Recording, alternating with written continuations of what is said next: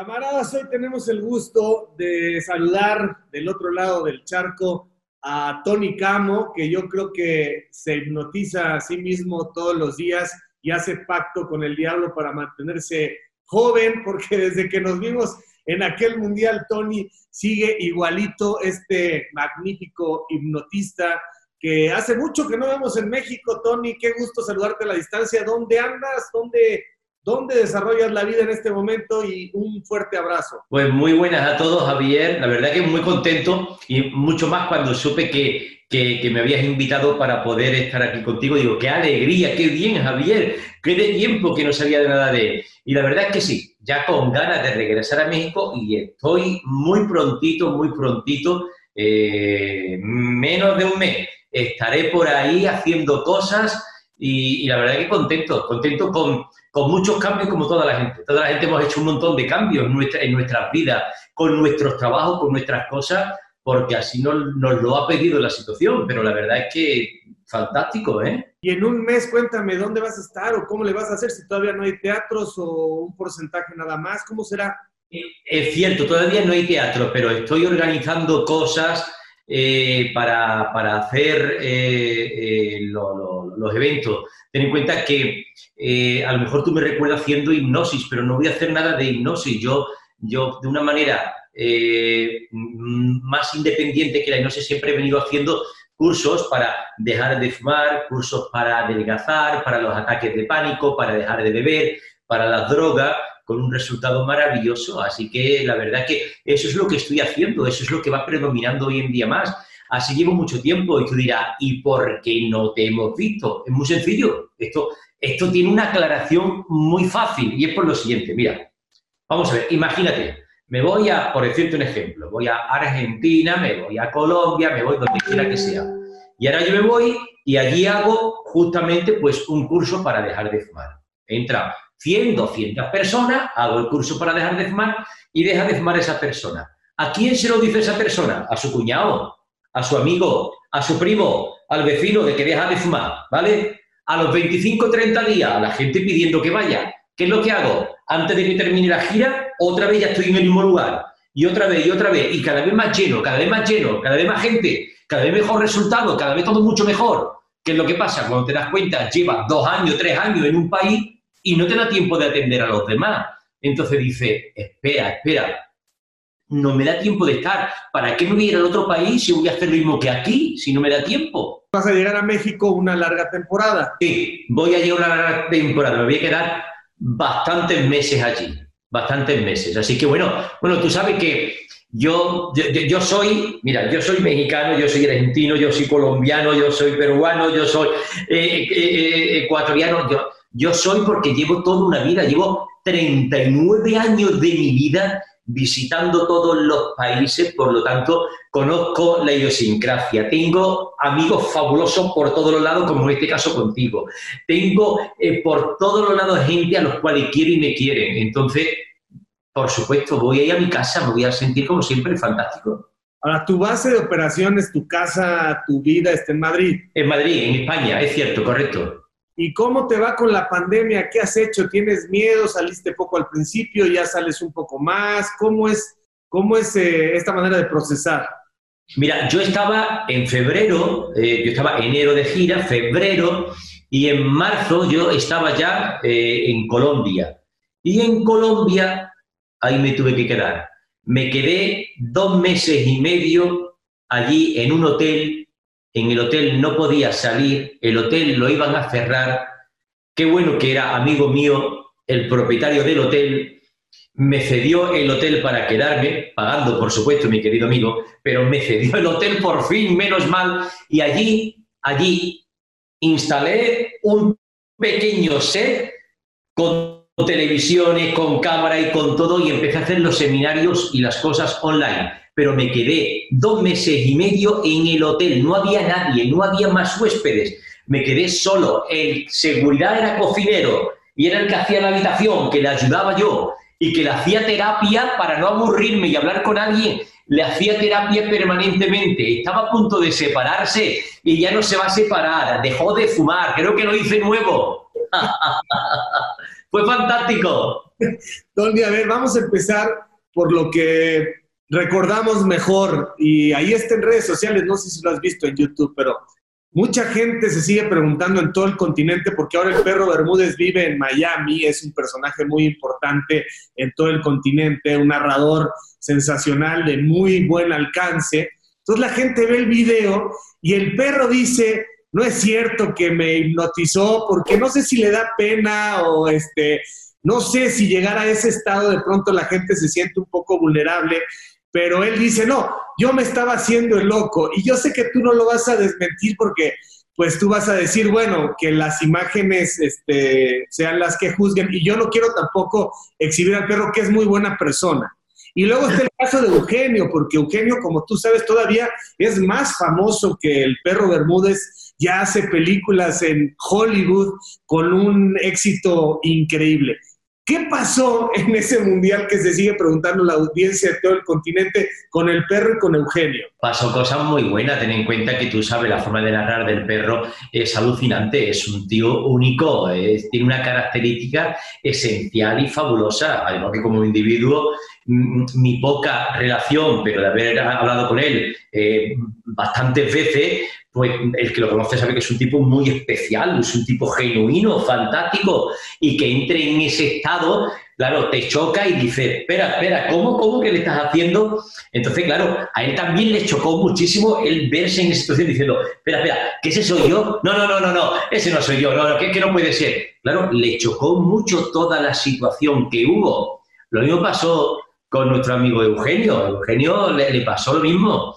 Tú sabes que Eugenio, eh, que él haga una situación de humor, que haga cualquier cosa, era fantástico y es una persona adaptadísima y muy se adapta a cualquier situación. Lo estamos viendo en las películas. Bueno, pero lo más increíble fue que él se hiciese pipí, que tú te acuerdas que estaba haciendo una situación, se puso muy nervioso y en ese momento en la cámara se hizo pipí. Bueno, eso era lo bueno, eso es, eso es la connotación y la característica tan importante que marcaba la diferencia, porque él podía decir o hacer cualquier cosa divertida, eso no tenía nada de hipnotizable, pero que le haya pasado eso y que en una situación se pusiese tímido y nervioso y por eso se hiciese pipí, eso era lo bueno de la situación. Sí, porque de hecho, ¿te acuerdas el que la hacía de la manita? Se llama Edson Zúñiga, también un fantástico eh, humorista, conoce muy bien a Eugenio y decía, es que Eugenio, en la intimidad, en corto con su familia, es muy, muy, eh, digamos, tímido. Es una persona que cuando tiene que estar frente a la cámara se vuelve el gran humorista y la gente que crea, pero en realidad es una persona muy retraída y lo llevaste a un nivel de exigencia en ese estado en el que estaba que simplemente no aguantó eh, en ese momento, pues el nervio. Acuérdate, Tony, yo ya no estoy en Televisa, eh, salí hace algún tiempo, tengo buena relación con los dueños de la empresa, pero en ese momento cuando, cuando la cámara ve que Eugenio se hace pipí, nos vamos a corte comercial y no sé si recuerdas, entra una llamada y era el dueño de la empresa, Emilio Azcárraga, y me dice, ¿qué estás haciendo con una de mis estrellas máximas? Le digo, Eugenio, yo no hice nada, Eugenio. Y yo no, hice nada, Emilio. ¿Te acuerdas? Entra la llamada de México de Emilio Azcárraga y me dice, ¿por qué se hizo pipí Eugenio Derbez? Porque estaba hipnotizado. Le, le, Emilio, no tengo ni la menor... No, no podemos hacerle esto a una de nuestras figuras. Le digo, es que yo no soy el, el hipnotista, ni tampoco este, soy el las vísceras de Eugenio, pero bueno. Yo te voy a platicar el lado B. Ya te voy a una pregunta muy fácil. ¿Cuándo has visto a Eugenio Derbez presentarse en el teatro de los insurgentes, en el Metropolitan. No, pues nunca. Eugenio Derbez tiene pavor a hablar ante el público. Nunca lo hace jamás. Él si está en un foro, está con su equipo de trabajo cubierto, sus 11 o 12 escritores, él está perfecto, cómodo, como en líquido amniótico. Pero si tú lo pones enfrente, y a mí eso me lo dijo Eugenio a mí, yo desde niño chiquito, a mí me pasaban al pizarrón de verdad que yo desde niño sí, sí. me hacía de la pipí. Sí, es muy penoso. ¿Y sabes qué fue eso, Javier? No sé si tú recuerdes que eso se lo dijo Tommy. Tú eres un niño de 8 años y el profesor te va a hacer una pregunta y en el momento muy simple, La pregunta muy simple. Pero entonces sí los mete en un nivel de, de inconsciencia. De inconsciencia es la, la, palabra. Y en el momento en el, que, el que el profesor te haga la pregunta, que el profesor era cualquiera de los comentaristas, tú no vas a poder articular palabra para responder. Tú la respuesta la sabes, pero no vas a poder hablar ningún idioma. Y entonces me dijo Eugenio, yo yo no era Eugenio y esto no era Alemania. Yo era un niño de 8 años en el pizarrón con el profesor preguntándome y cuando me dijo, este, ¿quién es el padre de la patria? Se hizo pipí, Eugenio. Se hizo, pipí en vivo. En vivo. y Tony Camo decía que el que no quiere ser hipnotizado no se puede, que tienes que decir sí acepto. Entonces, el perro no es cierto que, estaba actuando, el perro también cuando se murió de la risa estaba en ese nivel de, ¿no? Porque y lloró. y... Lloró y este, le decían, ganó México, ¿te acuerdas? Ganó México y se ponía ahí. Y decía groserías. Y decía groserías, etcétera. Pero bueno, esa es una de las anécdotas también este, impactantes. Perfectamente, no habló conmigo em, eh, Emilio y también habló el que estaba de encargado también allí haciendo todo y, me lo dijeron. ¿Qué hace? Digo, no hago nada, hipnotizo a la gente. ¿Pero por qué pasó eso? Digo, la reacción de los hipnotizados. Yo no puedo evitar una reacción. Las reacciones son reacciones, son naturales. Es cierto, es cierto. Es cierto todo lo que dice como, como, como lo que pasó, totalmente. Fíjate. Oye, Tony, y tú puedes llevar a la gente a ese nivel si la gente quiere. O sea, tú tienes que tener una charla con ellos porque hubo otros personajes en ese mundial que queríamos que los llevaras a ese nivel, no sé si se llama eh, técnicamente hipnosis, pero te decían, se resistían, entonces no había manera en ese momento de llevarlos ahí, ¿es correcto? Mira, ten en cuenta que es que es una situación distinta. Llevar a ese trance al individuo para hacer cosas es posible, pero va a depender de muchos factores. Y allí había uno que era muy importante y era el factor de la prisa. Todo el mundo quería que fuese ya, ya, pero tengo ocho minutos, tengo tres minutos, salgo al aire. Espera, espera, pero tú qué te crees que es esto? Que tú puedes llegar y porque a mí me apetezca en tres minutos se puede hacer. Espérate, hay gente que requiere estar cuatro sesiones o cinco sesiones y gente que en una sola sesión. No, allí quería, tengo tres minutos, me maquillo, salgo para acá, dos al aire. No, no, no, no. Sí, pero es que en dos minutos, bueno, que en dos minutos me da tiempo. Bueno, inténtalo. lo intento, pero que en dos minutos no me da tiempo. Bueno, pero es que, otra vez, esa es la primera situación. La segunda es, la segunda es, ¿y qué me va a hacer? ¿Y, y qué voy a decir? A ver si voy a contar algo de mi vida. No, no, no, no, no. No, espera, espera, espera. No, no, no, a ver qué pasa. Bueno, venga, vale. Yo, yo me dejo porque me han dicho arriba que lo haga, pero, pero, pero, no, no, no, no, venga, venga, venga, pero no, ¿eh?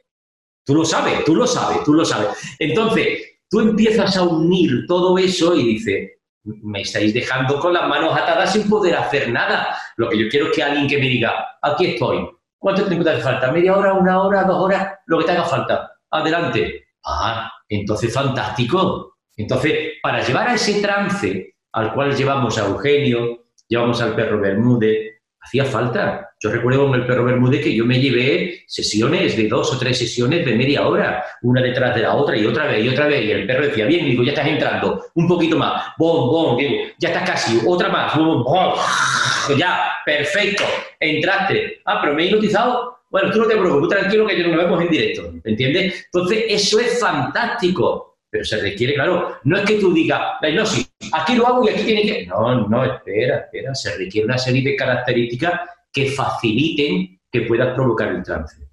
Oye, y, o sea, el personaje que está en ese trance nunca deja de estar consciente. Él siempre sabe lo que pasa, lo que sucede, lo que hay, porque eso es lo que le determina que él mantiene un control, un cierto control que no va a hacer cosas contra su moralidad o su voluntad.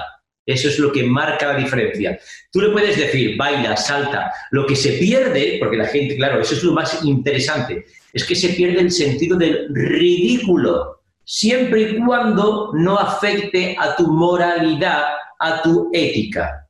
¿De acuerdo? Como se pierde el sentido del ridículo, hay tantas cosas que dice, pero hombre, pero ¿cómo es capaz de hacer esto? Sí, se pierde el sentido del ridículo. Pero esto va contra tu moralidad. No, contra la moralidad no. Contra tu ética, no, contra la ética tampoco. Entonces no pasa nada, lo va a hacer. Cuando ves esos videos, dices, que, wow, dices, eh, lo logré, porque la risa del perro es una risa que no puede ser aunque él lo diga. Lo hemos discutido, nos llevamos muy bien y lo discutimos, ¿no? Y él se enoja porque a lo mejor se sintió un poco vulnerable, ¿no? Pero decimos, perro, no estás actuando, ve esa risa, es una risa fantástica, es una risa eh, donde estás gozando como en ninguna película de humor en tu vida. ¿Qué dices tú cuando los ves? Cuando viste, a lo mejor con Eugenio sí fue un poco más angustiante la cosa por, por haberse hecho pipí, pero si ves al perro es fantástico, es un momento icónico de la televisión mexicana. Sí, sí, además yo lo veo y lo veo desde otro punto de vista, porque yo veo que saco al individuo, él vive, él siente esa situación, esa emoción que está teniendo, porque él, es muy emotivo, y ahora va, y hace lo otro, y luego digo, cambia, no, no vale para nada, no vale para acá. Entonces empieza a provocarle unos cambios de humor tan increíbles que dice, ¿Cómo puede ser tan rápido? Sí, sí, sí, sí, sí. La información que le das, automáticamente él actúa con esa emoción. Por lo tanto, es tan es un brusco, es un cambio tan brusco, tan brusco, que cuando lo hace parece, parece alucinante porque lo es. ¡Wow! Pero ¿cómo puede pasar de estar enojado a estar feliz, estar feliz a estar enojado? Sí, de manera inmediata. Eso es, lo que, eso es lo que hace que estas situaciones sean mucho más increíbles. A ver, Tony, dinos una cosa. Esto esto es natural, esto se aprende, o sea, ¿cuándo te das cuenta en tu vida que tienes este poder, digamos, no sé cómo se diga, pero este poder de, introducir un poco cierto control sobre la mente para lograr no solamente esto que fue divertido, sino lo que haces en los cursos? ¿Cómo, cómo se da esto? Porque mucha gente todavía duda. ¿Te acuerdas aquí en México hipnotizaste a Adela también? Y no sé, al Rudo Aguilera le decías, tírate al suelo y, y compórtate como un niño y se comportó como un niño. Eh, ¿Cuándo te das cuenta que tienes ese control o ese poder? ¿O hay cursos? ¿O cómo se hace esto? Bueno, mira, yo recuerdo que mi, primera acción fue con 16 años. Yo estaba en, lo que es el bachillerato, el instituto para la universidad. Y la verdad es que mm, tenemos problemas para aprender, para, para estudiar. Nos sentimos muy agobiados, muy presionados. Entonces le digo a mis compañeros, mira, mira, os voy a hacer una sesión de hipnosis porque he estado observando, mirando estudiando que cuando se hipnotiza a una persona se puede hacer que recuerde más cosas. ¿En serio? Sí. Mira, os lo voy a hacer. Y fue un exitazo. Fue un exitazo la sesión de hipnosis que hice con mi compañero, que tenía 16 años. Fue un éxito el resultado, porque bajo hipnosis me puse a leer todo lo que yo quería que se aprendiera. Y yo le dije, recuerden esto. Y yo le leía trozos porque la nota fue altísima y a partir de ahí empezamos a hacer todas las semanas, cada vez había más personas, más personas, más personas, sesiones de hipnosis para recordar todo. Eso fue un boom.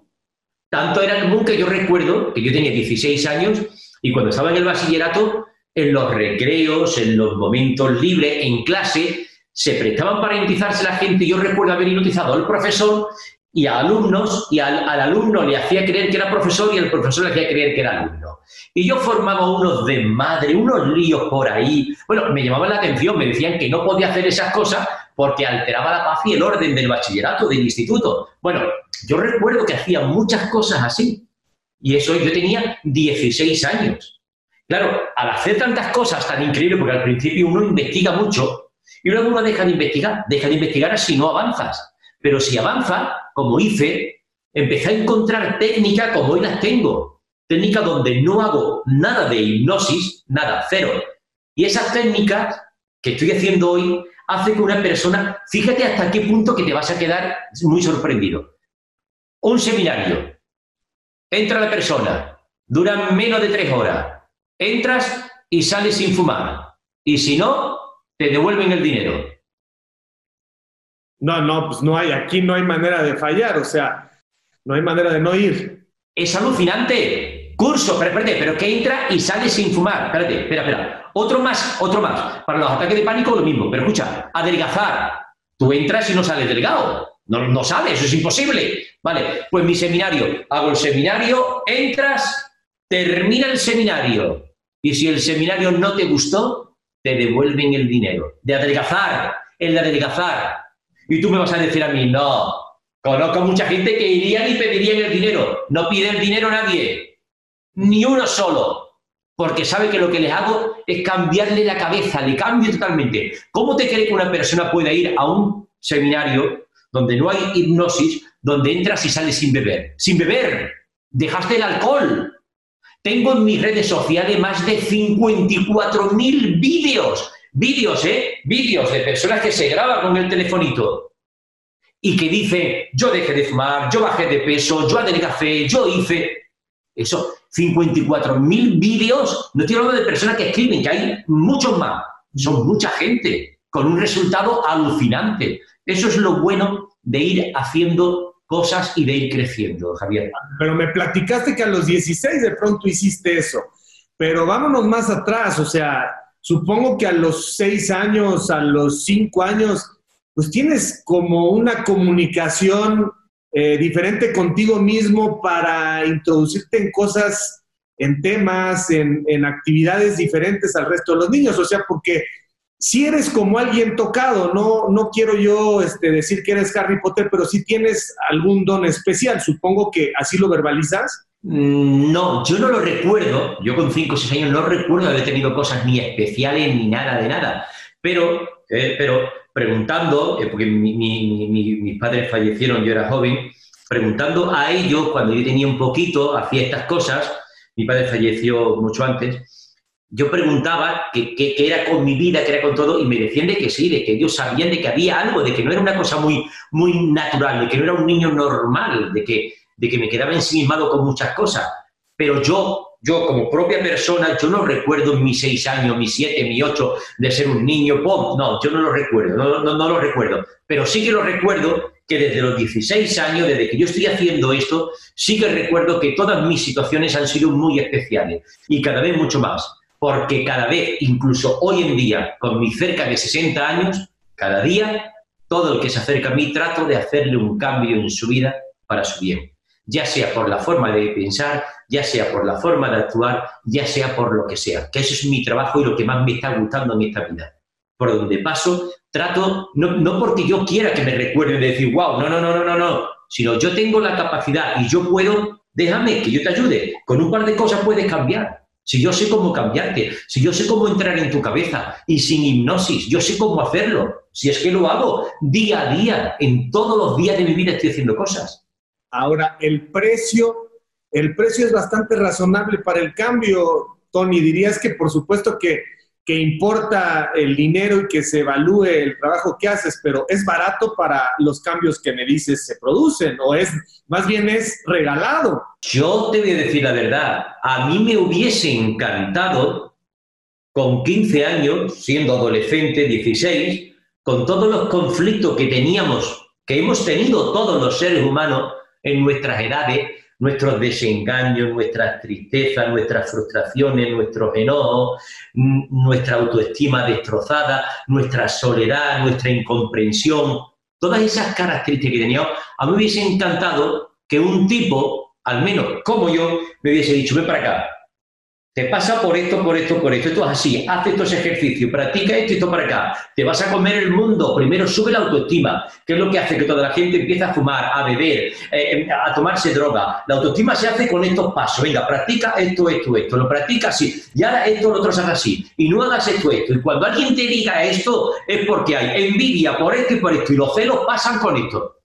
Es decir, acabo de tocarte en 40 segundos un montón de temas pero si en tres horas yo le puedo hablar a alguien y venga y venga y venga, de esas tres horas que yo le hablo, seguro que hay algunos ingredientes que te ayudan a cambiar. A mí me hubiese encantado que alguien me hubiese dado esa información. Yo nunca tuve la oportunidad. Nadie me hizo una abrazadita de hombro y me dijo, hijo mío, te voy a enseñar a hacer un cambio alucinante.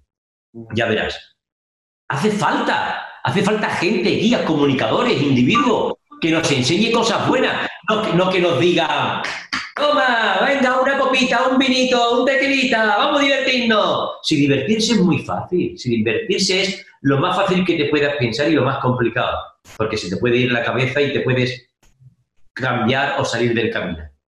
Eh, Tony, dices que tus papás murieron cuando eras muy chico. ¿De qué? Con 16 años murió, falleció mi padre. ¿De, qué edad, perdón? Más. ¿Cuántos años tenías tú? Un poquito más de 16 años. ¿Los dos murieron al mismo tiempo? No, Murió mi padre y mi madre murió un poquito más tarde. ¿Cuántos años tenías cuando muere tu mamá? Cuando muere mi mamá yo tenía 30 y algo. Ah, grande. ¿Cuántos hermanos tienes? Tengo cuatro hermanos. Todos viven. Todos perfectos, todos. ¿Y tu infancia cómo fue? ¿Cómo me dices que fue el niño Tony? ¿Feliz, contento, travieso, bueno para la escuela? ¿Cómo eras? Yo, bueno, de familia humilde, muy humilde, muy, muy, bastante humilde. Pero yo, mi padre es trabajador, es trabajador de, campo, ¿eh? agricultor.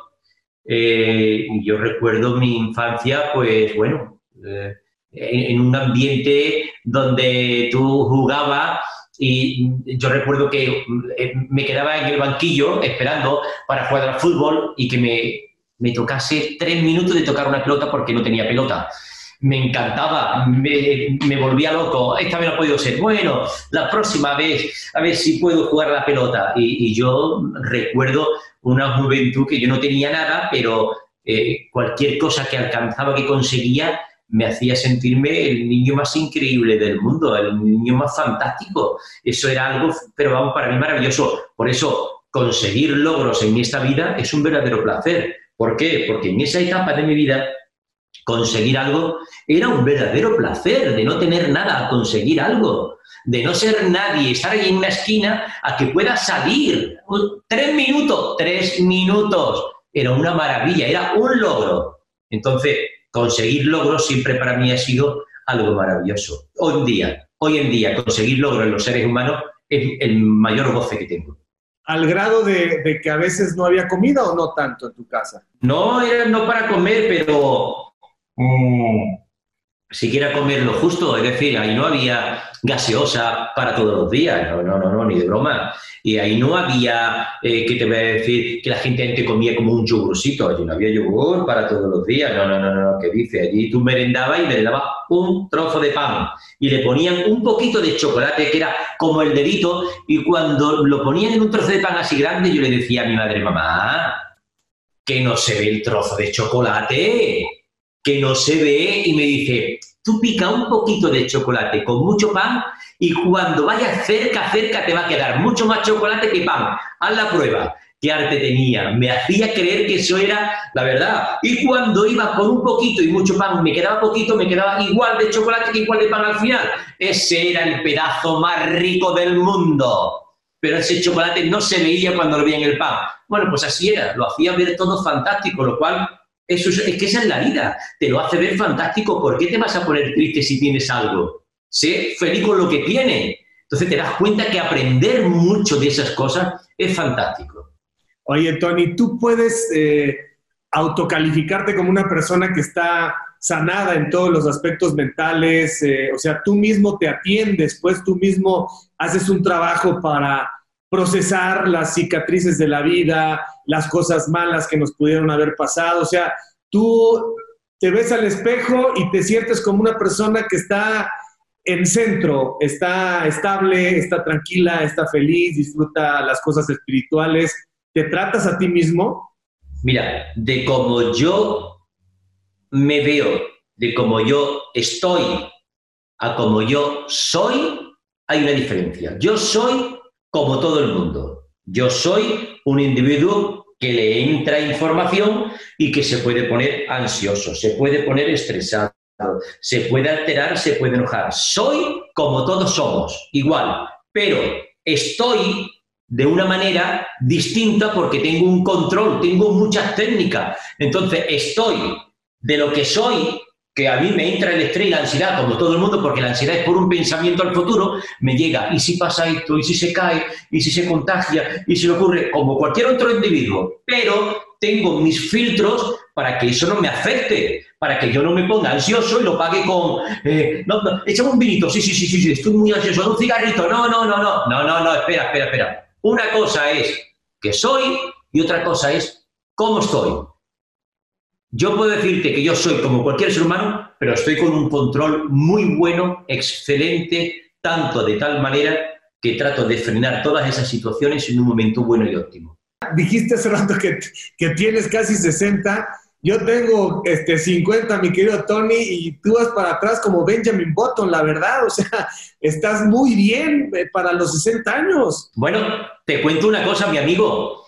Eh, me ves bien, estoy bien, me siento muy bien, pero es que yo te voy a contar una cosa, yo me cuido no mucho, muchísimo. Y es que te voy a contar y me acerco un poco. Y no es que, bueno, no me he hecho nada, pero el día que me lo haga me lo voy a hacer y no habrá ningún problema. ¿Por qué? Porque a lo mejor digo, me voy a sentir mejor así. El día que lo necesite lo haré. Pero te cuento. Muchos pocos, muchos pocos hacen un mucho. ¿Qué significa esto? Que para sentirse muy bien hace falta muchos pocos que te hagan sentir bien. ¿Y cuáles son esos muchos pocos? Yo no fumo. ¿Cuáles son esos muchos pocos? Alimentación sumamente equilibrada. ¿Cuáles son esos muchos pocos? Trato de hacer una o dos veces a la semana de... no para mantenerme fuerte, sino para mantenerme en forma. ¿Yo qué hago?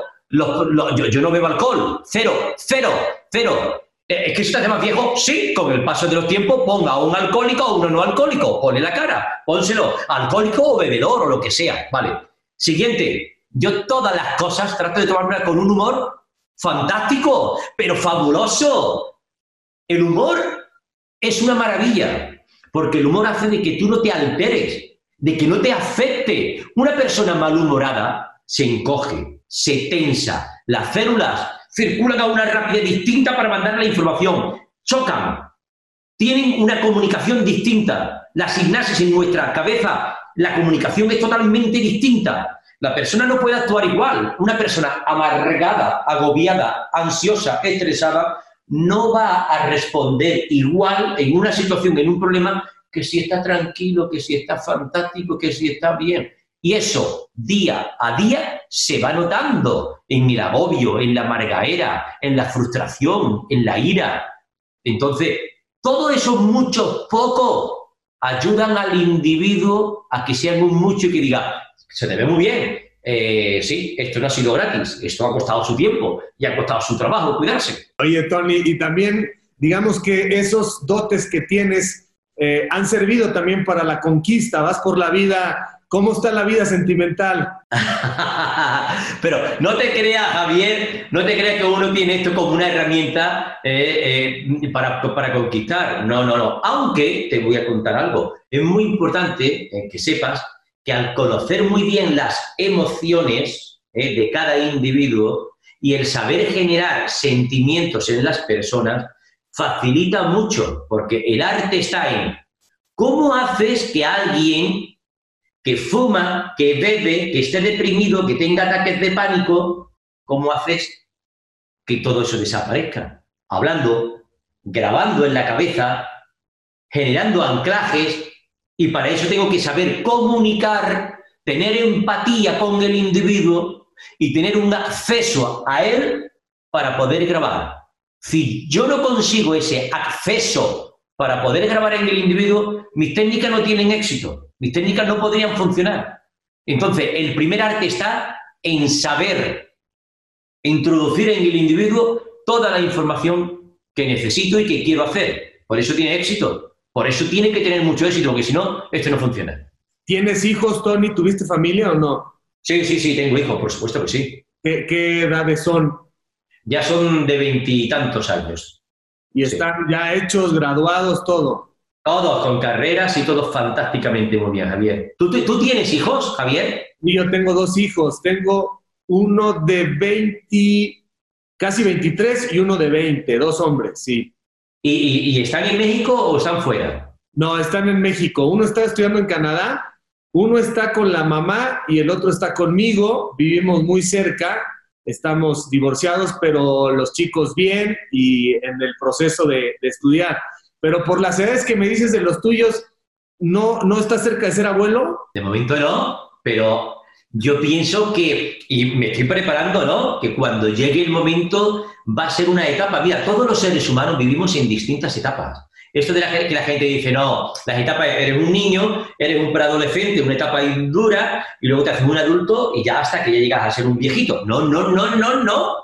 No es así. El ser humano vive constantemente en cambios, en etapas. No eres el mismo. Lo que pasa es que tú piensas que eres el mismo porque tú te mides en los espacios de tiempo de ahora a hace, por ejemplo, tres meses, el mismo, el mismo, pero no eres el mismo ni en pensamiento, ni en estructura, ni en biológicamente, no eres lo mismo. Las células van cambiando, se van alterando. A lo mejor en esos tres meses has tenido situaciones complicadas, situaciones que te ha hecho pasar un mal trago y te has puesto muy enojado, y eso te ha hecho ser un poco o más intenso o más dulce. Es decir, nosotros siempre vivimos cambio.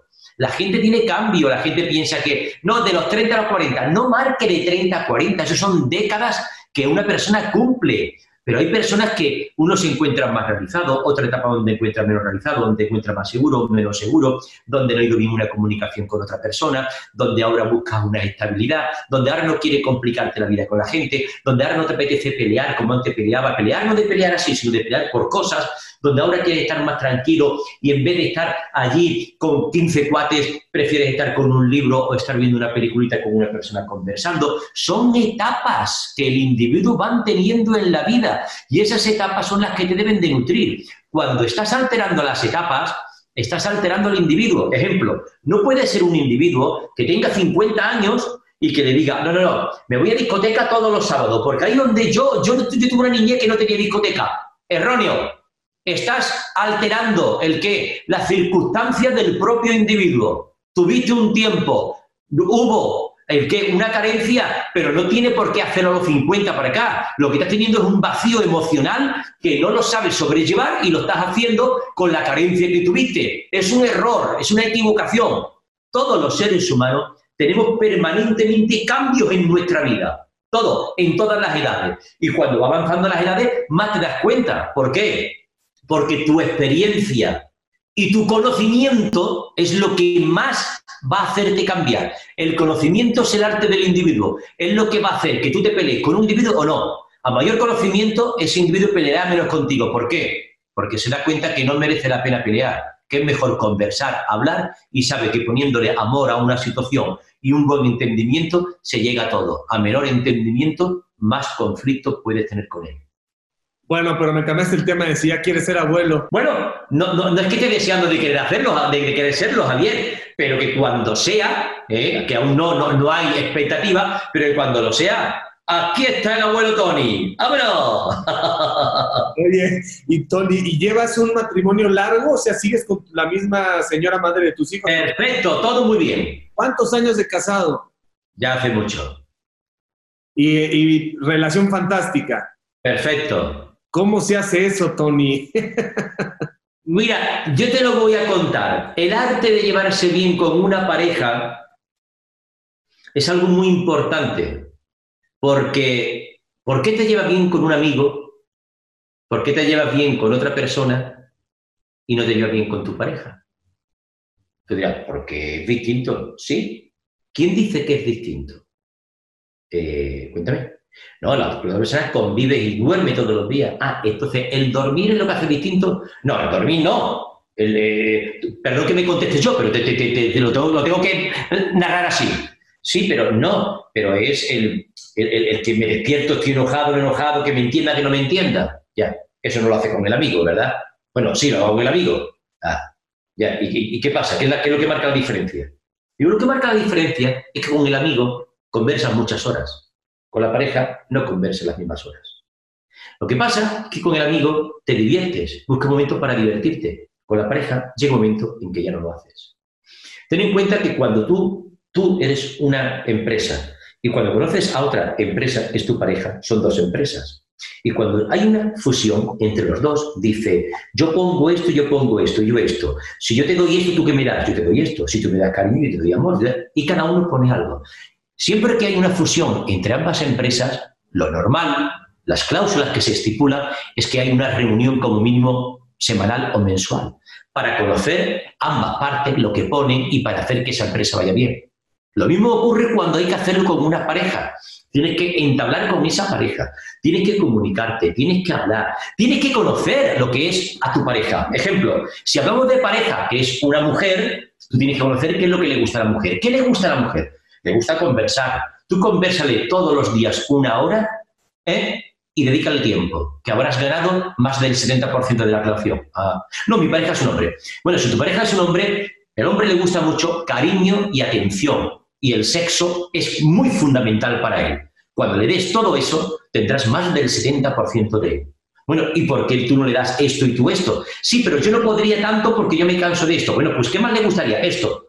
Esto se llama entendimiento, se llama comunicación, se llama conocer a la otra parte de la empresa.